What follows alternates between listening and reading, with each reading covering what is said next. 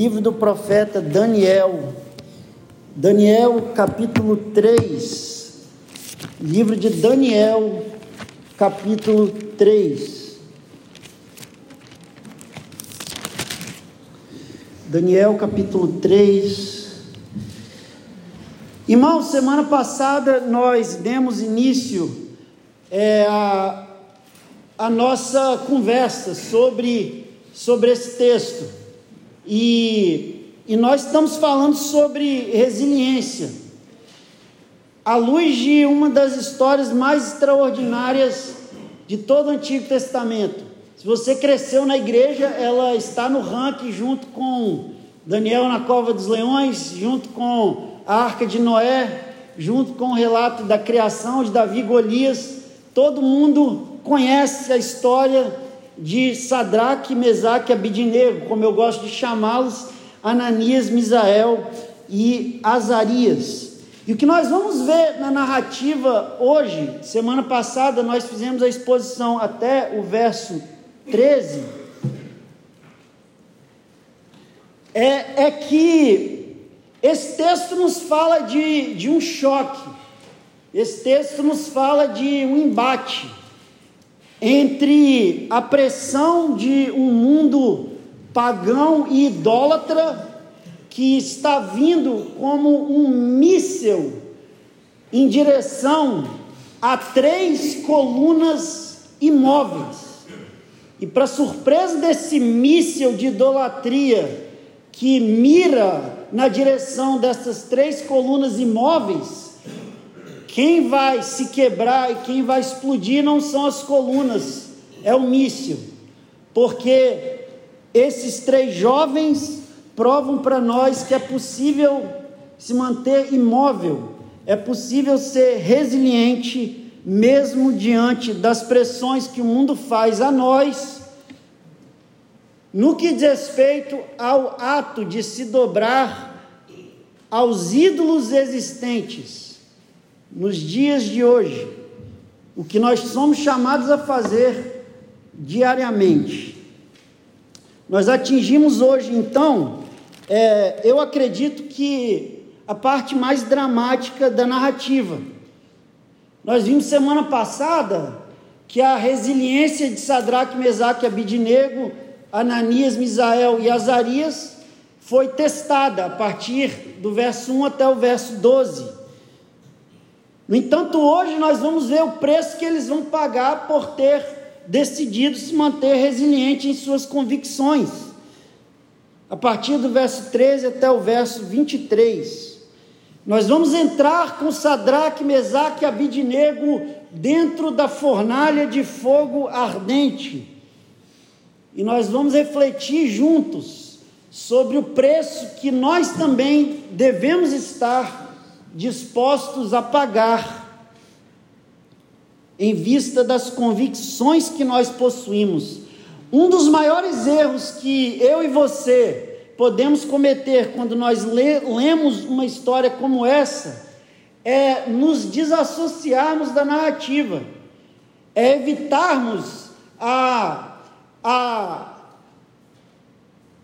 o ato de nos colocarmos no enredo e nos vermos ali e percebermos então qual seria a nossa postura, dadas pressões, dadas circunstâncias e dado os acontecimentos e as demandas à nossa volta. Então eu peço que você se levante, nós vamos continuar a leitura desse texto a partir do verso 13, mas eu quero ler o texto todo, a partir do verso 1 até o verso 23, uma leitura longa. Os irmãos estejam acompanhando. O rei Nabucodonosor fez uma imagem de ouro que tinha 60 côvados de altura e 6 de largura. Levantou no campo de Dura, na província da Babilônia.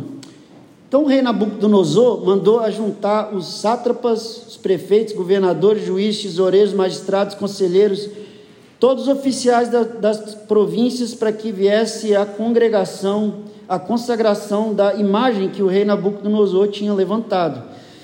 Então se ajuntaram os sátrapas, prefeitos, governadores, juízes, tesoureiros, magistrados, conselheiros, todos os oficiais da província para consagração da imagem que o rei Nabucodonosor tinha levantado. Estavam em pé diante da imagem que Nabucodonosor tinha levantado.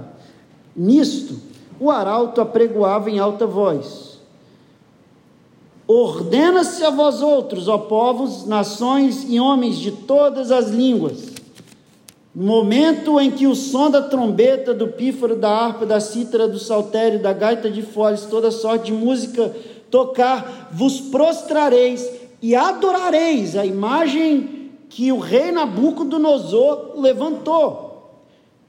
Qualquer que não se prostrar e não adorar será no mesmo instante lançado na fornalha de fogo ardente. Portanto, quando todos os povos ouviram o som da trombeta, do pífaro, da harpa, da cítara, do saltério, toda sorte de música, se prostraram os povos, nações e homens de todas as línguas, e adoraram a imagem de ouro que o rei Nabucodonosor tinha levantado. Ora, mesmo instante se chegaram alguns homens caldeus e acusaram os judeus. Disseram ao rei Nabucodonosor: Ó rei, vive eternamente.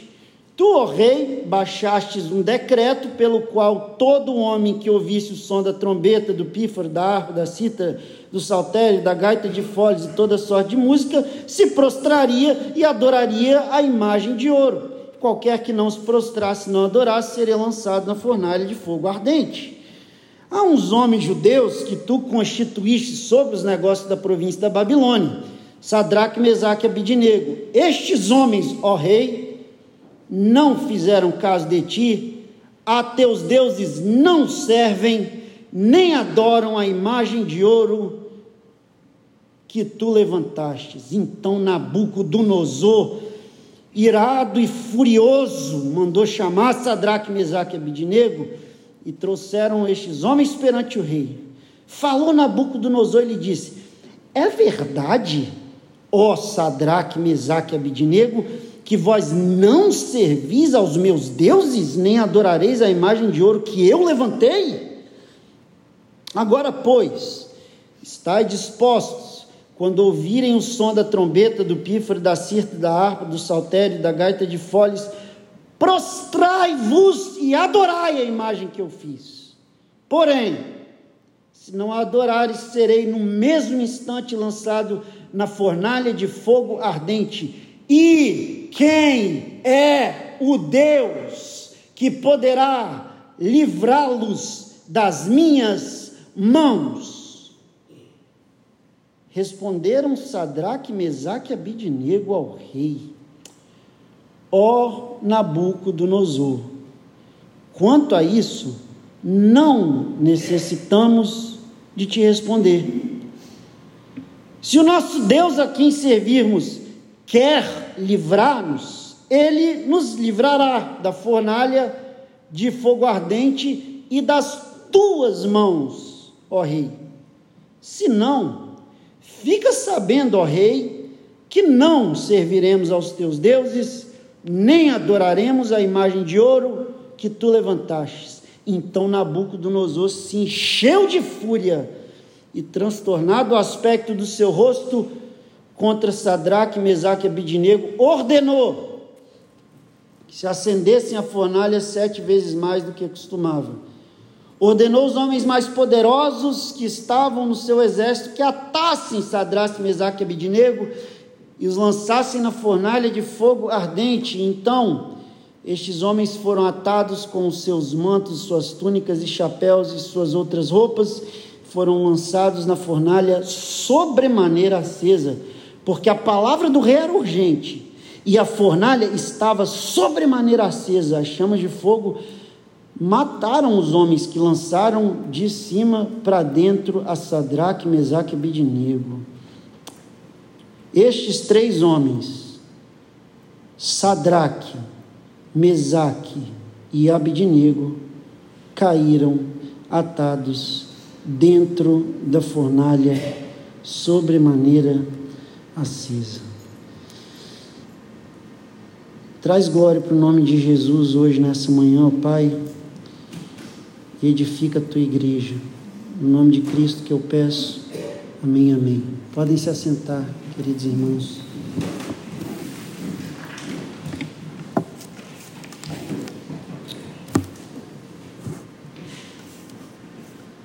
Coração do homem é uma fábrica de ídolos.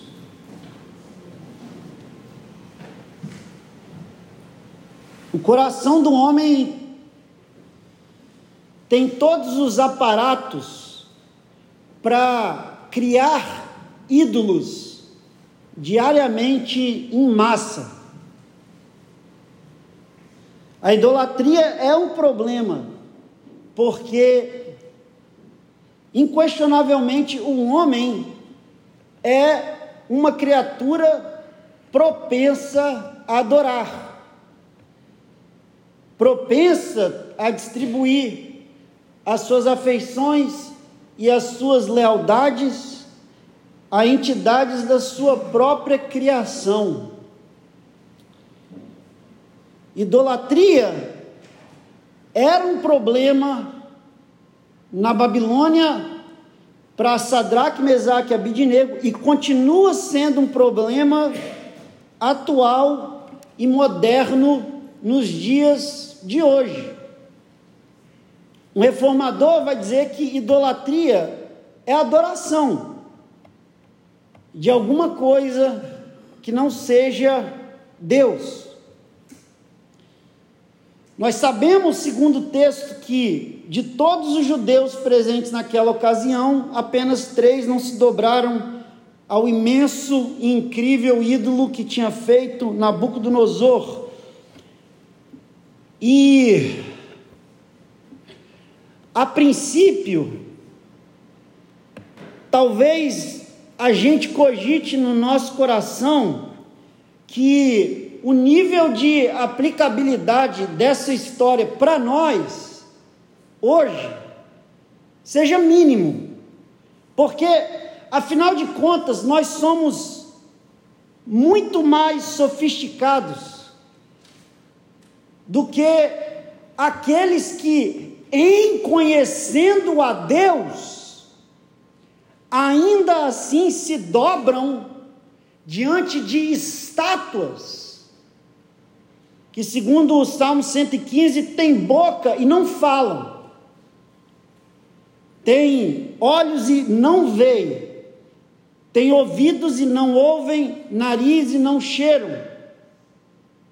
Suas mãos não apalpam, seus pés não andam, som nenhum lhe sai da garganta, e torna-se semelhante a eles, todos aqueles que neles confiam.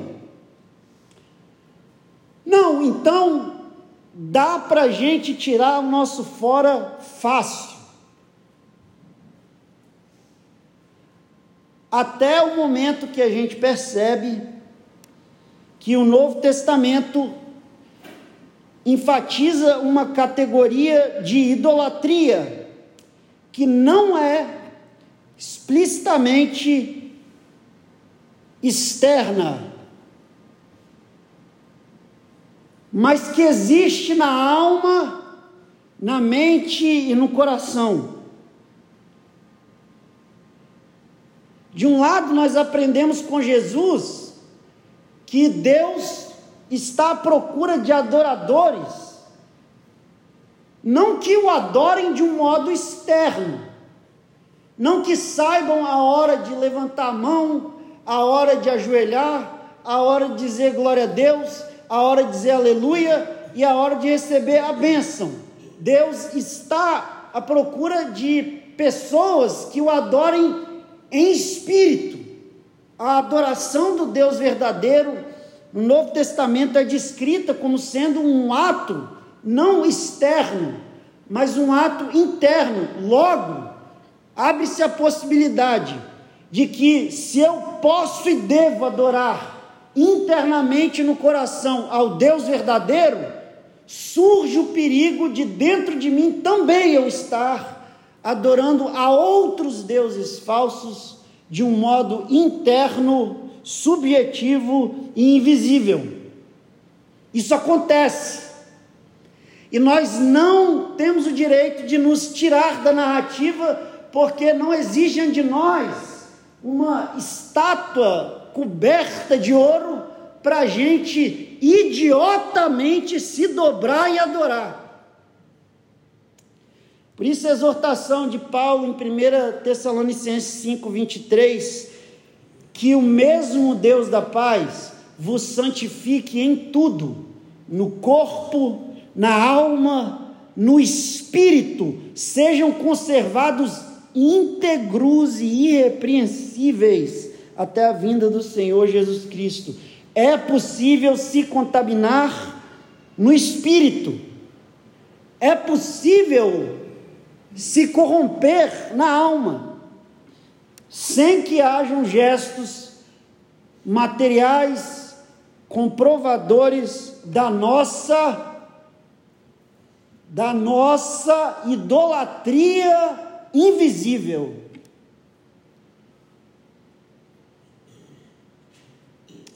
Aqui está o nosso problema. Quando nós lemos uma história como essa, nós precisamos nos inserir no enredo e forçadamente nos perguntar: estaria eu disposto a ir à fornalha? Nós vimos o teste semana passada, hoje o preço. Estaria eu disposto a pagar o preço da minha resiliência e a minha experiência diária indica que sim ou que não, com base em testes muito mais fáceis de serem passados por eles? Tenho eu vencido as pressões do mundo ou sucumbido aos ídolos desse século? Aos ídolos desse século. Nós não somos sofisticados o suficiente. A sociedade moderna não se livrou da idolatria por via da sua sofisticação. Ou nós dobramos, ou nós nos curvamos, ou nós nos mantemos imóveis nos fundamentos do Evangelho.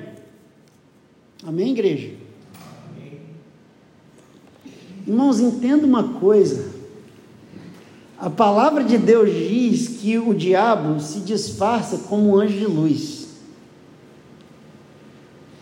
Ele é um ser absolutamente sagaz e adaptável. E ele sabe como, dependendo da era, dependendo da mentalidade, dependendo do contexto cultural, intelectual e até social, como ele vai infiltrar os seus ídolos na mente e no coração dos homens.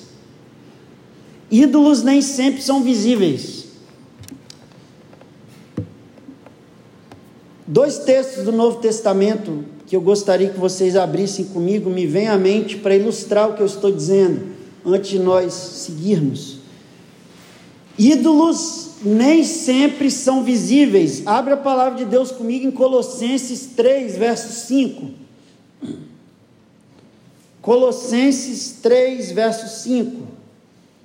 Duas exortações paulinas que apontam para o fato de que, se o Novo Testamento nos indica que nós podemos adorar no Espírito, o Novo Testamento também indica que existe um conceito que nós podemos intitular idolatria espiritual. Idolatria interna, idolatria da alma, idolatria do coração. Veja que Paulo diz aí em Colossenses 3, verso 5: Fazei, pois, morrer a nossa natureza terrena, prostituição, impureza, paixão, lascívia, desejo maligno e avareza, que é idolatria.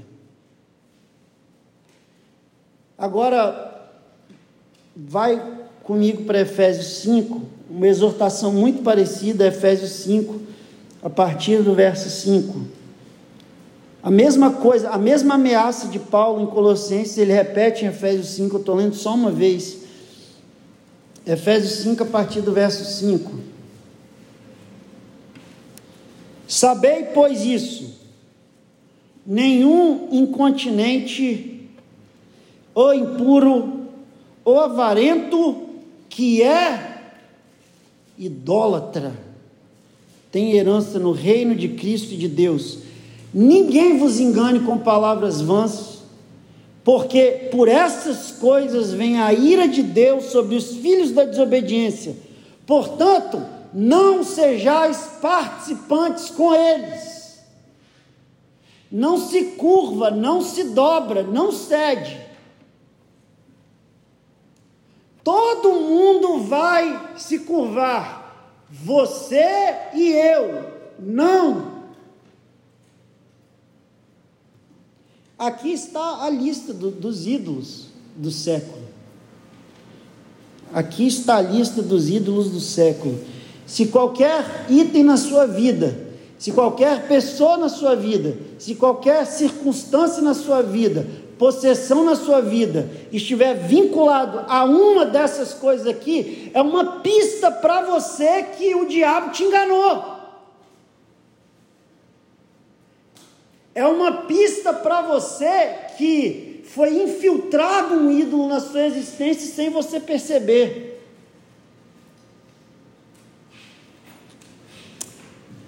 O nosso mundo está cheio de ídolos.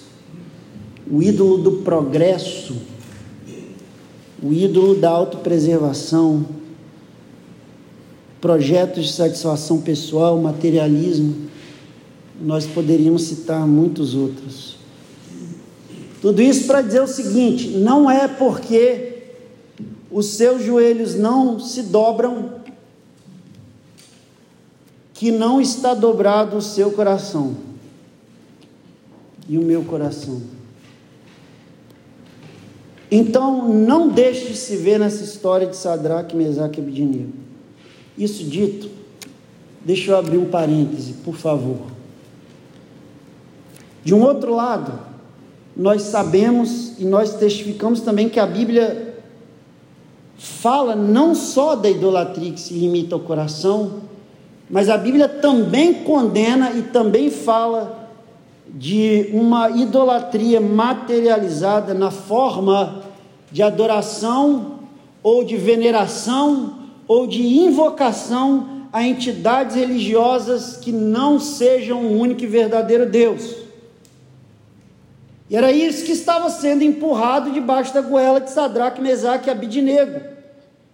Eles são chamados a se manter de pé, principalmente por dois motivos.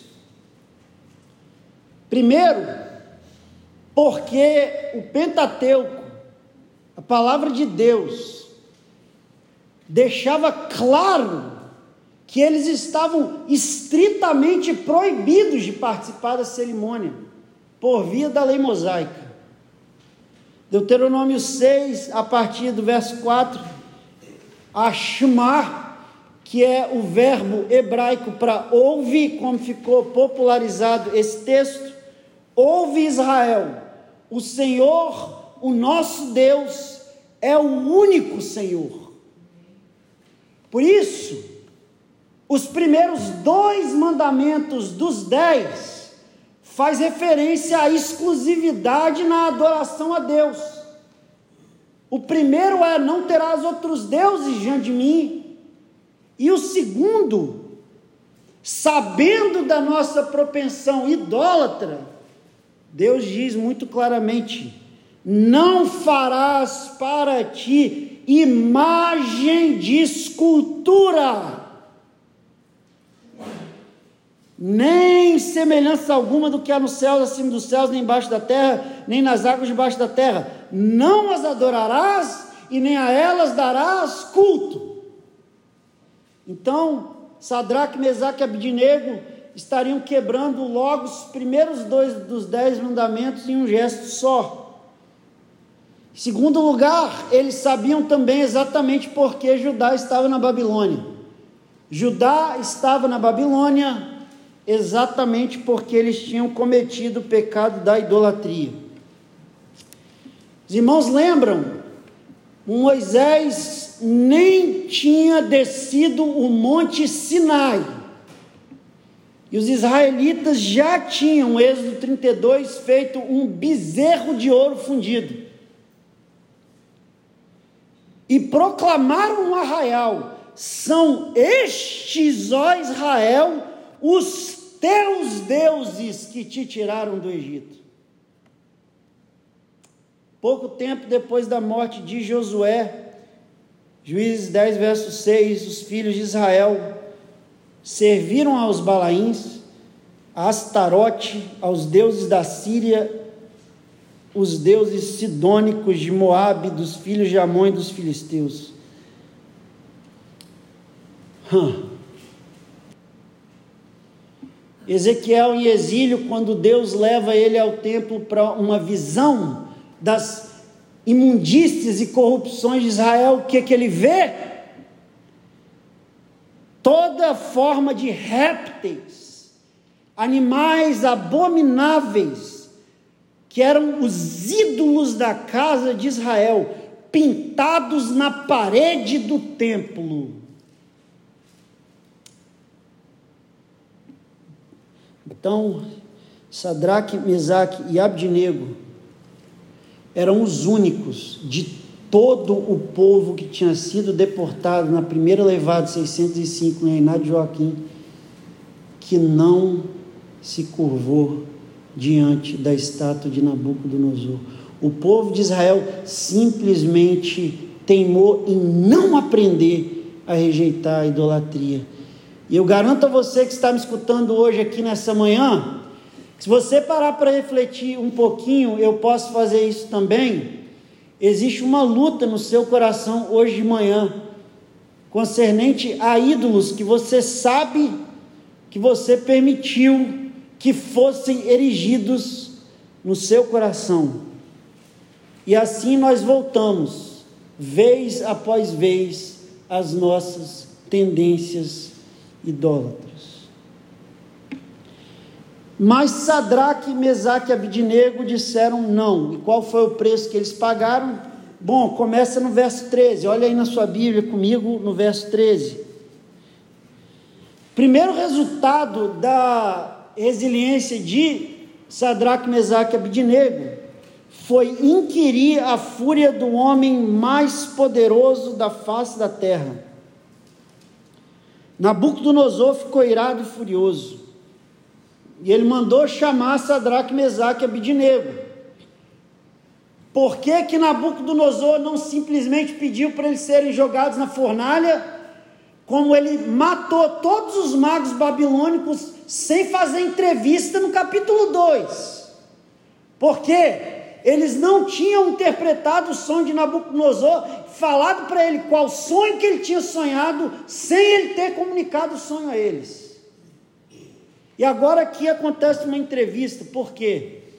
Porque Sadraque, Mesaque e Abidinego eram pessoas que ocupavam ofícios importantes na Babilônia, importantes na Babilônia, e eles eram amigos diretos do homem mais importante do império depois de Nabucodonosor, o nosso querido Daniel. Nabucodonosor manda chamar eles até eles por um motivo só.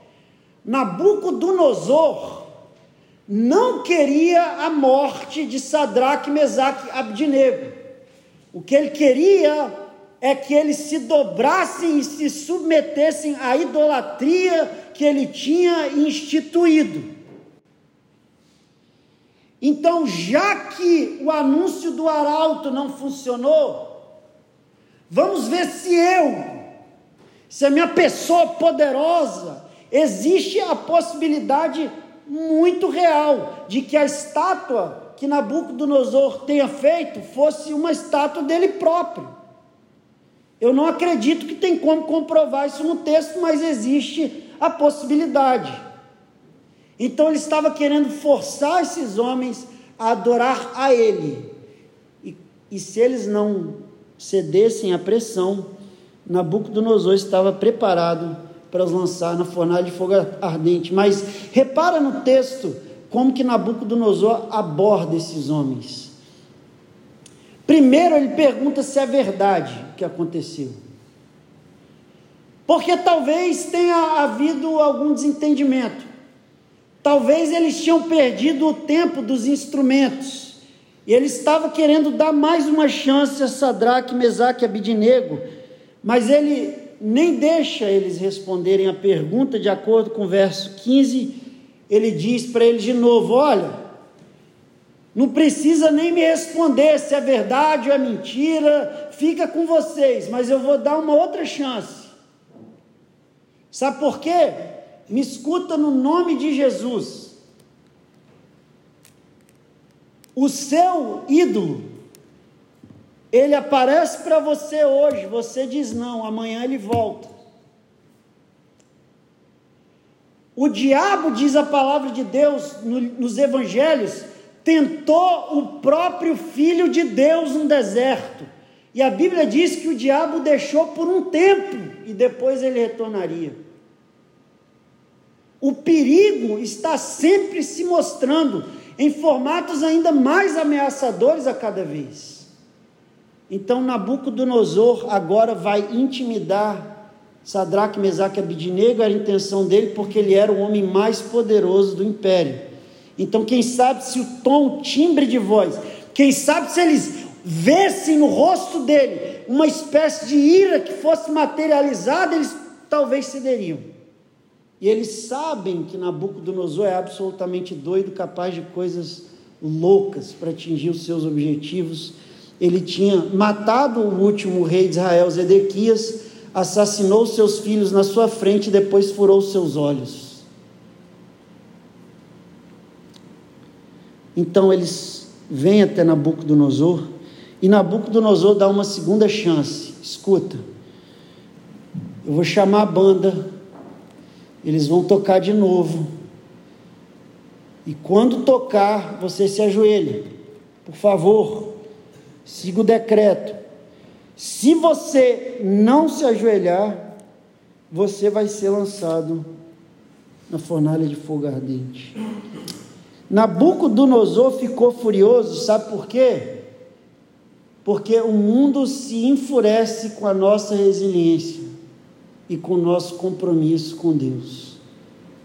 Se você for no livro de Esther, capítulo 3, a partir do verso 2, a mesma coisa acontece com um homem chamado Amã. O rei ordena que todos se ajoelhem diante de Amã. Um dos judeus, um homem chamado Mordecai, se recusa a se prostrar e se ajoelhar. E o texto diz em Esther 3, verso 5, que Amã ficou furioso. É isso que nós vamos causar no mundo quando eles veem a nossa resiliência.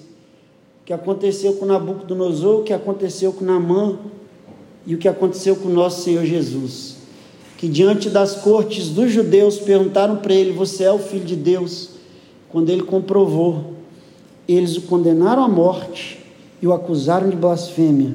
São as intimidações que nós passamos porque nos mantemos resilientes em nosso compromisso e na nossa missão. Você crê no que você diz que crê mesmo? Amém? Você crê mesmo? Você crê a ponto de enfrentar qualquer que seja o obstáculo ou ameaça sem arredar o pé?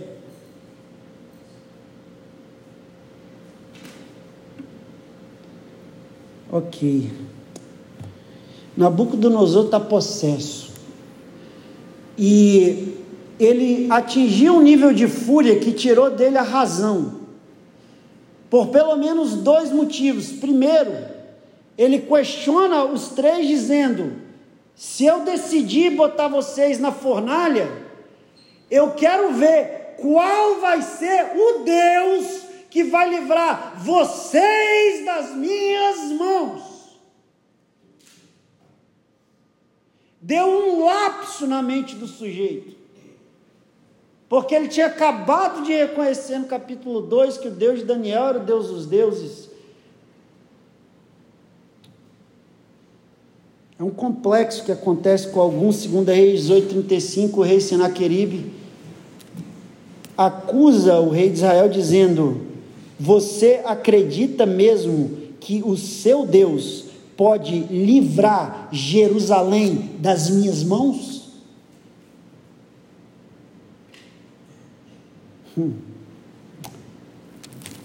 Pilatos disse a Jesus: Você não vai me responder? Quando eu te pergunto, você não sabe que eu tenho poder para te liberar ou te crucificar? Ao que Jesus respondeu: Pilatos, vamos colocar em perspectiva: nenhum poder te seria dado se não tivesse vindo do céu. Nós não estamos sujeitos aos poderes e ao controle dos homens, nós estamos sujeitos ao poder e ao controle de Deus. Então, quando os poderosos nos ameaçam, então, quando o mundo achar que está no controle de nós, nós respondemos o que respondeu Ananias, Misael e Azarias. Diante da ameaça de Nabucodonosor, veja o que eles respondem para o rei. O homem mais poderoso do mundo, veja o que eles respondem para o rei. Acompanha comigo de novo no verso 16.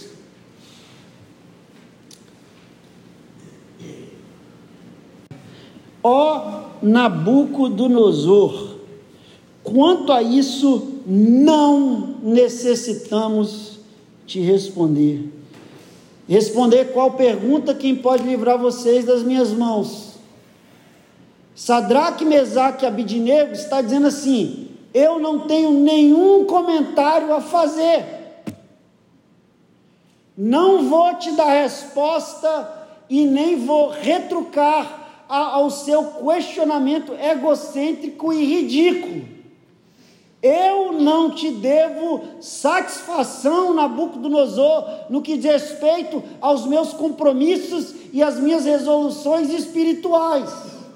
Eu não tenho que dizer, porque é verdade que eu não me dobrei aos seus deuses, e essa verdade vai se perpetuar até que o meu corpo seja queimado na fornalha, e eu estou aqui de um modo inflexível e imóvel.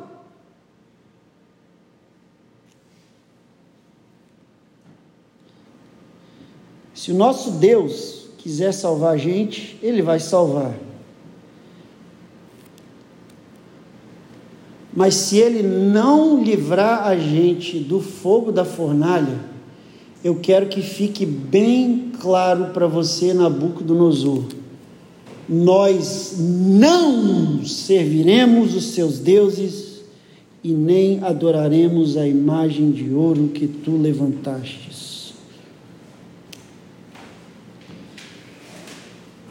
Irmãos, esses eram jovens de convicção, esses eram servos de Deus de convicção. Talvez você esteja perguntando, mas qual princípio estava mantendo esses homens de pé? Sabe qual princípio que manteve Sadraque, Mesaque e Abidinego de pé, ao invés deles se curvarem e é o princípio que vai manter todos nós de pé, ao invés da gente se curvar. Sabe qual é o princípio? Que importa mais agradar a Deus do que os homens. Esse é o princípio.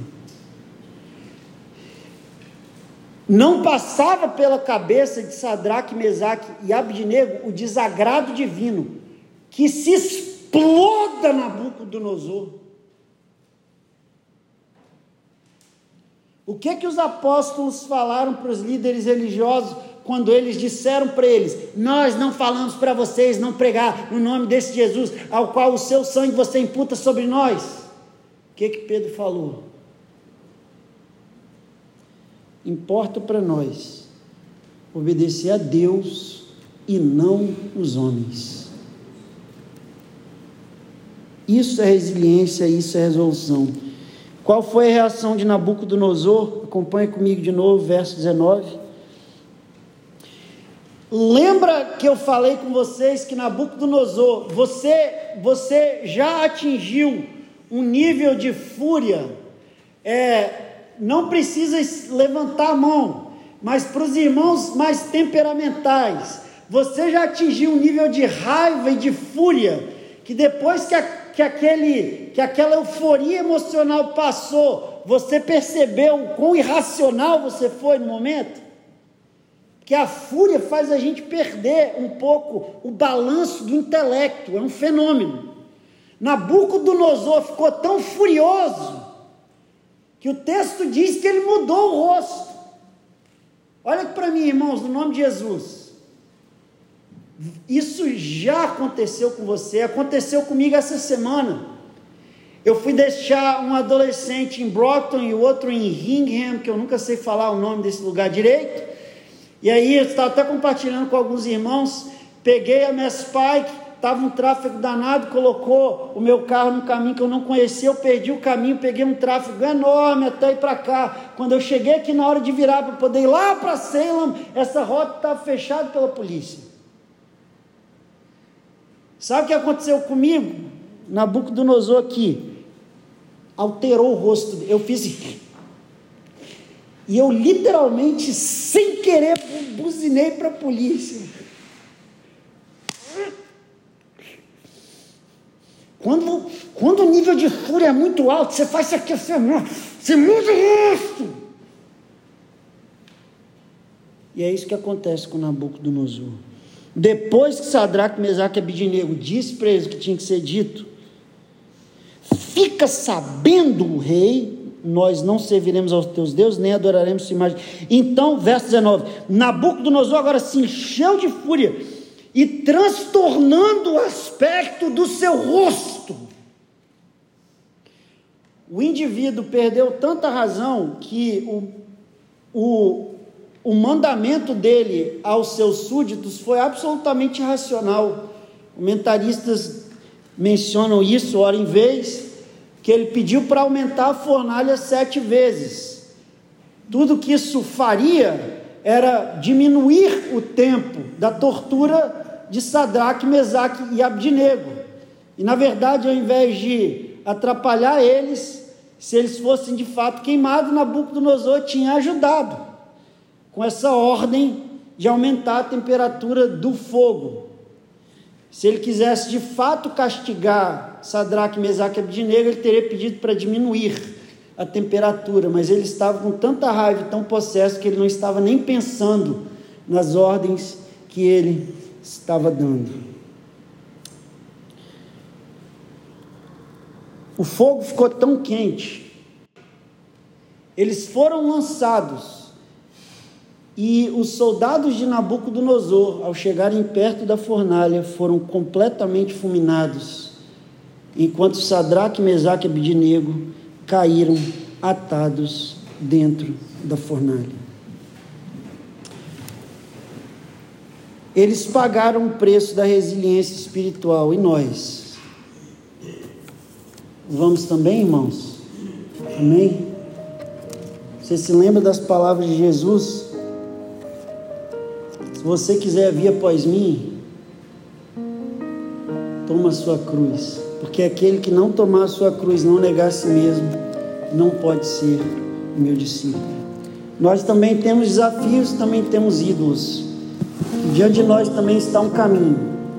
Que Deus tenha misericórdia de cada um aqui nessa manhã, para que a gente seja resiliente em nunca se curvar aos ídolos dos nossos dias.